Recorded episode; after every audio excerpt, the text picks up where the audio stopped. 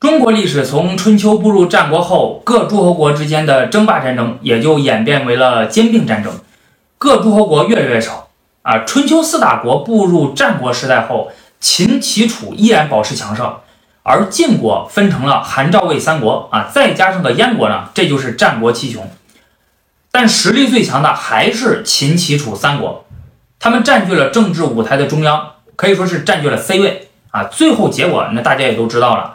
秦国取得了最后的胜利，兼并了其他六国。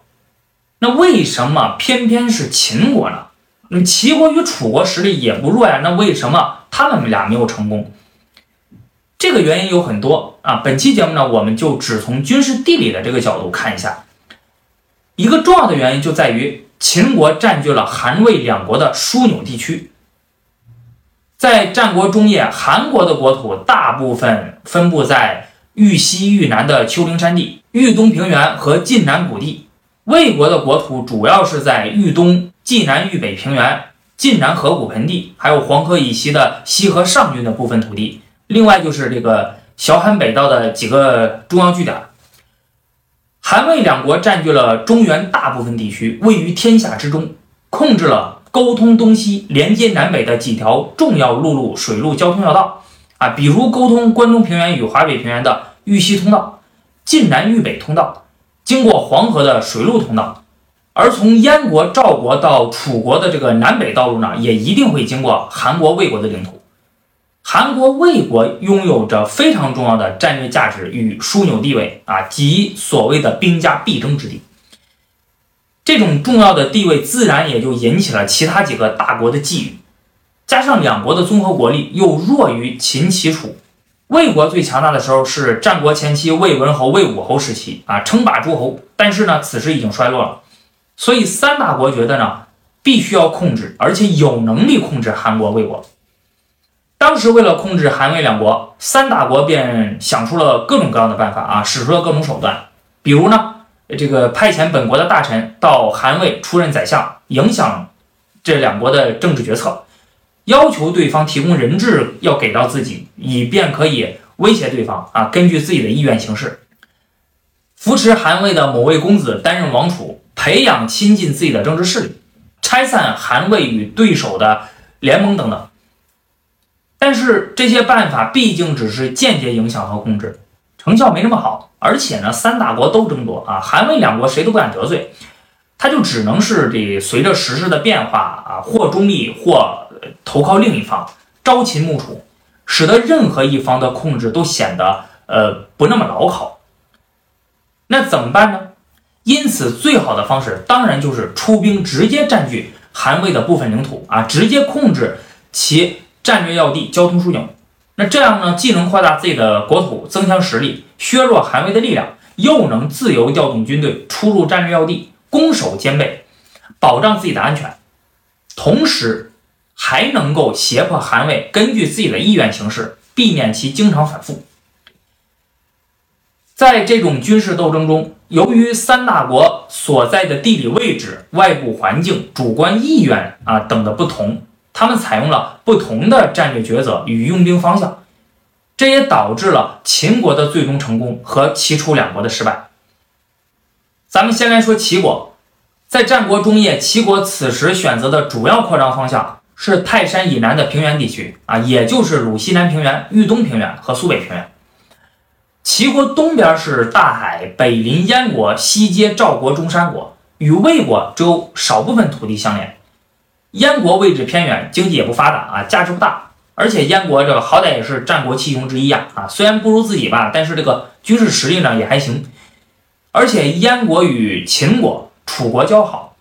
选择向燕国方向扩张，成本高，收益小啊。虽然也曾经趁燕国内乱啊出兵占领了燕国，但是迫于其他各国的压力，最终还是撤军了。因此呢，呃，齐国没有选择在燕国这个方向扩张。赵国、中山国的民众有尚武之风，军事实力较强。为了牵制齐国，秦国与楚国和赵国交好啊，所以呢，齐国也没有将赵国作为主攻方向。而在南方那就不同了，齐国的南边呢是位于淮泗流域的诸侯小国啊，比如宋国呀、鲁国呀、魏国等等。这个地方大部分是平原，土壤肥沃，农业发达，价值比较高，而且当地还都是实力弱小的小国啊。对于齐国而言，这才是最理想的进攻方向，性价比非常的高，特别适合扩张。齐国在马陵之战击败魏国之后，就把主要的兵力都投在了这个地方。接下来我们看一下楚国，楚国此时选择的重要扩张方向是南方地区与淮水南北两岸地区。楚国是战国七雄中地盘最大的啊，它北部呢和韩国、魏国接壤，西部与秦国接壤，南方呢多是开发程度较低的蛮夷地区。楚国在方城之外的北边防线太长，造成兵力分散啊。如果要是把兵力集中在一处，那就会造成其他地方的防御力量啊这个削弱，敌人就会很有可能从其他地方进攻啊。所以楚国呢，他选择了在北方处于守势。和韩魏相持啊，并没有把它作为主要的扩张方向。而在西边，秦国是强国啊，其实力足以和楚国抗衡。而且两国交界的地方啊，像什么秦岭啊、啊商洛山区啊，还有玉溪山区，那都是山地，地形非常的复杂啊，不利于军队调动、运输给养。所以呢，楚国也并没有选择把这里作为自己的主要扩张方向。长时间保持友好啊，后来呢，双方那才经常打仗。之前一直关系都还不错。楚国的南边与蛮夷和越人接壤，这里呢经济文化落后，各部族军事实力较弱，而且力量分散。楚国在此地多次用兵，占据了大片土地。楚国的另一个重要扩张方向，那就是与齐国争夺淮泗流域的小国。选择在这个地方用兵，考虑的因素和齐国也差不多。啊，从后来的发展历史来看，齐国、楚国的这种做法呢，存在着重大失误，因为他们的用兵方向偏离了当时的枢纽地区韩魏。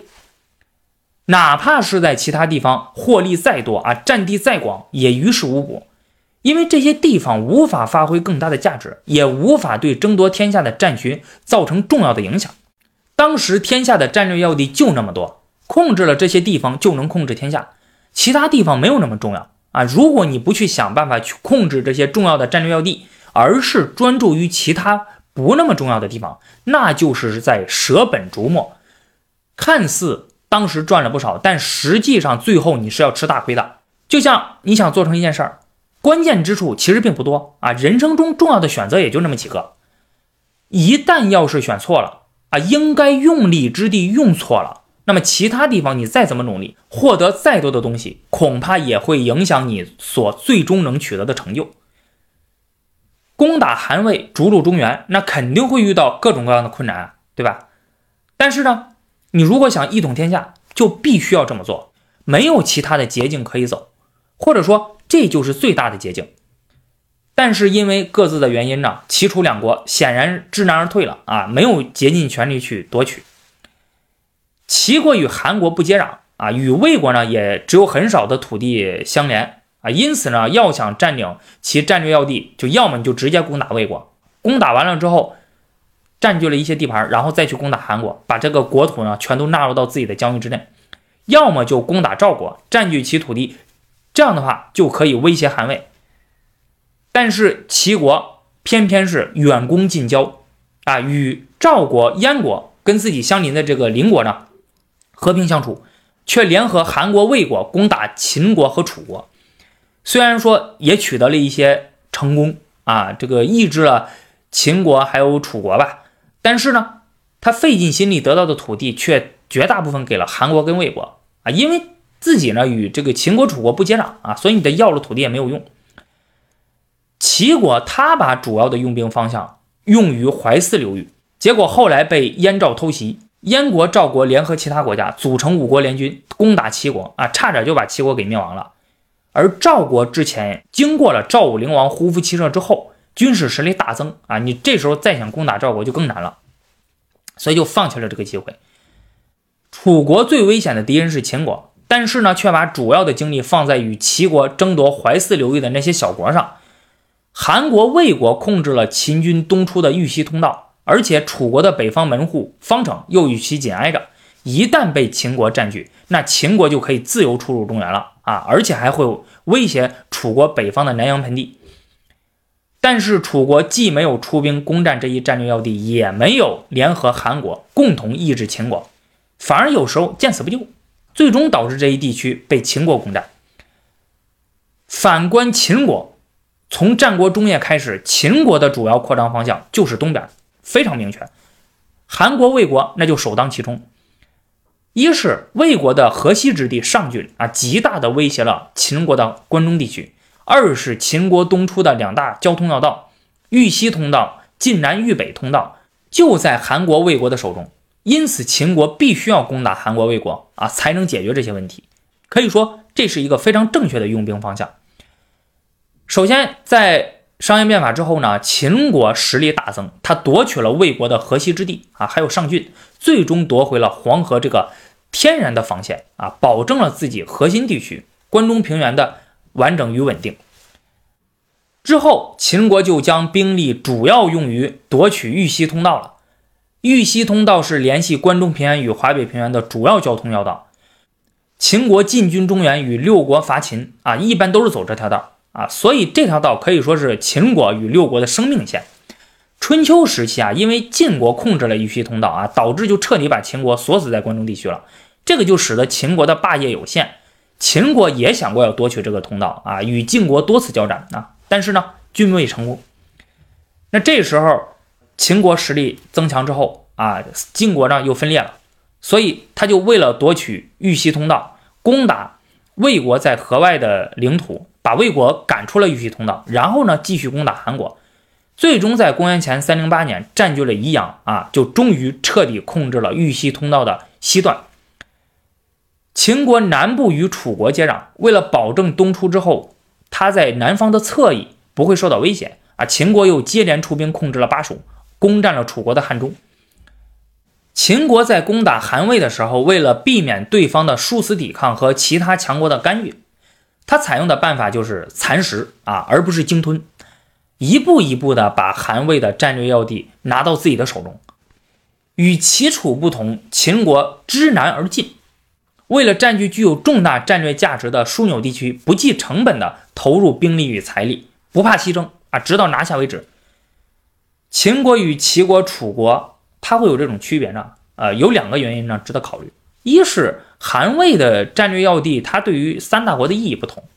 对于齐国、楚国而言呢，即使不占据这些地方呢，他觉得啊，也不会对自己造成对吧致命的危险，而且自己还有其他的地方可以扩张。对吧？我也可以有其他的途径可以争霸中原。那既然攻取韩魏这么麻烦、这么费劲，那我为什么对吧？不去选好点的方式呢？用比较省事儿的方式去扩张别的呢？但是对于秦国而言，如果不占领韩魏的战略要地，那自己就会被彻底锁死在关中地区，也会时刻受到魏国的危险。攻占中原就不要想了啊！而且关中地区还得时时刻刻处于人家的威胁之下。那其他的几个地方你也没有办法实现扩张，西边、北边那都是蛮夷啊，自然资源不行，战略价值不大，因此它唯一的办法就是向东扩张啊，它必须要向东扩张。二是因为政治目的不一样，秦国想的是一统天下，而齐楚两国想的是做霸主啊，就这两国的思维啊还停留在春秋时期，所以他们这两个国家那对于韩魏是只想削弱。并不是想消灭的啊，这个是从呃这各国这个主观意愿上，它是呃存在的这样一个重要的区别。呃，好的，那本期节目呢就到这里了，我们下期节目再见。